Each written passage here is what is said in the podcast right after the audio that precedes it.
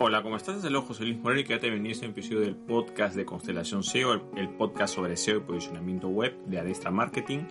Si es la primera vez que nos escuchas, puedes suscribirte para ser notificado sobre futuros episodios del podcast.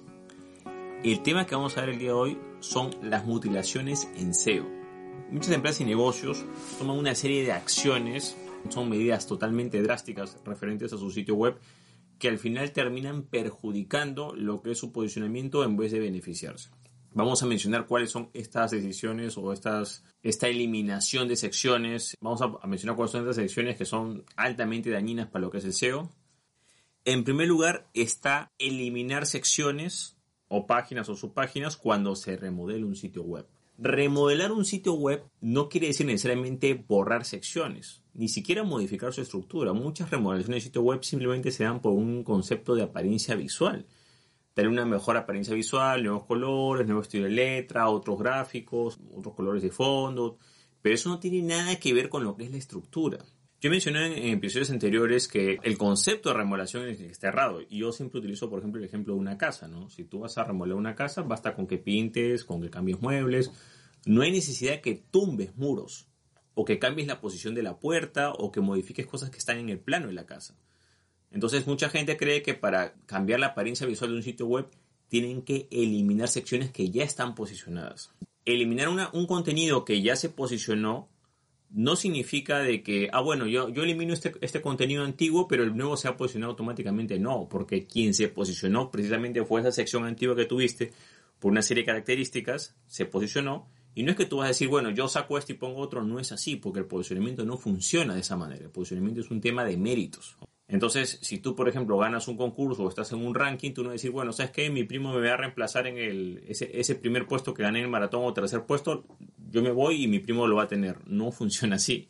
Son méritos personales o son méritos por logros. Entonces, en este caso, no se puede transferir ese posicionamiento entre sección y sección. Si una sección ya se posicionó y por casualidad se hizo una mala remodelación del sitio web y alguien decidió eliminar secciones, todas esas posiciones se van a perder de forma automática. Ese tipo de eliminación de contenidos es totalmente innecesaria en lo que es la parte de SEO. Generalmente muchas veces se hace por simple ignorancia.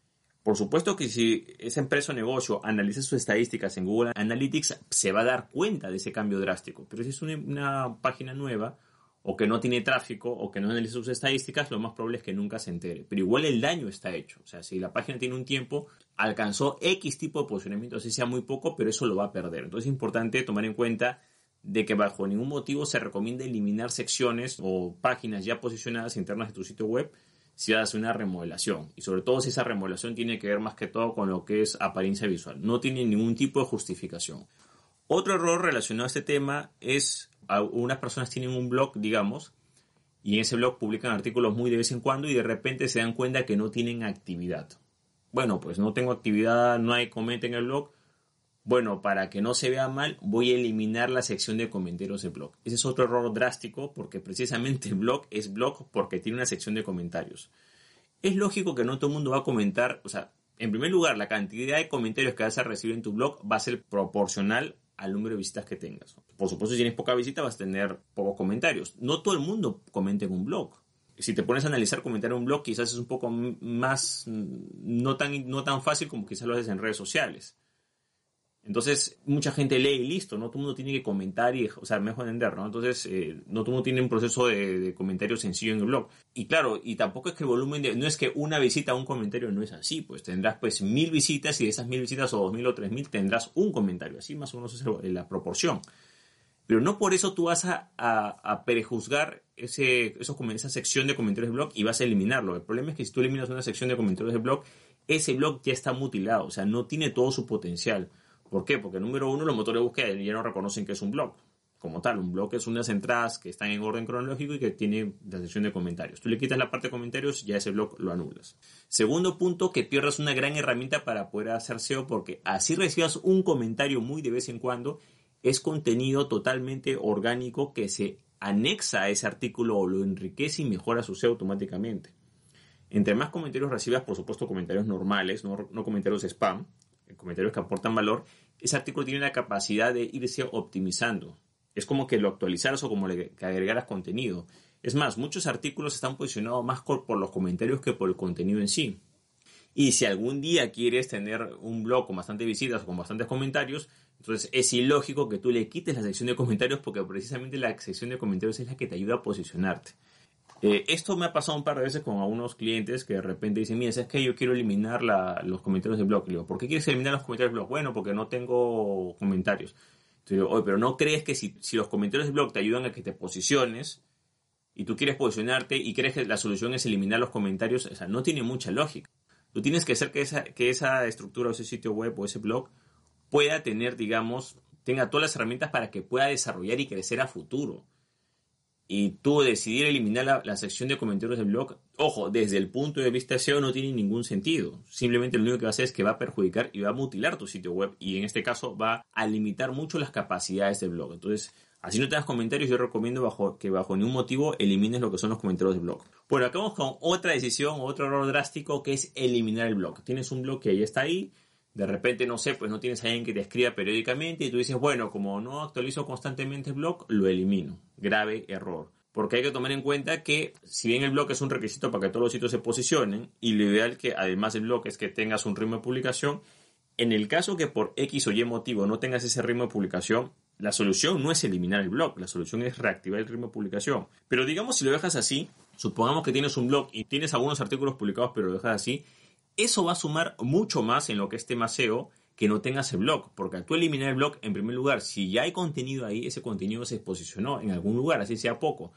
Al tú eliminar el blog pasa exactamente lo mismo que la eliminación de páginas internas o secciones internas. Estás creando enlaces rotos estás creando lo que es eh, pérdida en posiciones de motores de búsqueda, no estás siendo confiable con el motor de búsqueda porque el motor de búsqueda te está posicionando en algunas URLs por algo y de repente tú ya no eres confiable porque un día se te, se te dio borrar eso.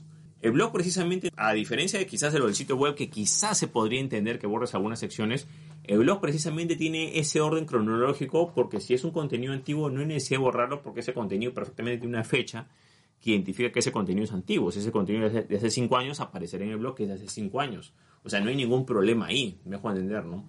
Por algo tiene un orden cronológico. Entonces, eliminar el blog es mucho más drástico que eliminar comentarios y no va a ayudar nada a tu sitio web, sino que lo va a perjudicar y va a traer más problemas, ¿ok? Entonces, ten en cuenta, lo ideal es que tengas tu blog, perfecto. Lo ideal es que tengas blog con ritmo de publicación, perfecto. Pero si por casualidad el ritmo de publicación no lo tienes o se detiene, la solución no es eliminar el blog. O sea, no se trata que tú vas a agarrar la tierra y la vas a esconder debajo de la alfombra. No. Lo correcto es que limpies eso. En este caso, si no puedes, digamos, hacer publicar artículos, bueno, déjalo ahí, no hay ningún problema, para que por lo menos mantengas los artículos que ya están indexados se mantengan ahí a veces uno busca una solución rápida o busca tapar algo y al tapar algo se agrava más el problema. Entonces no recomiendo eliminar el blog.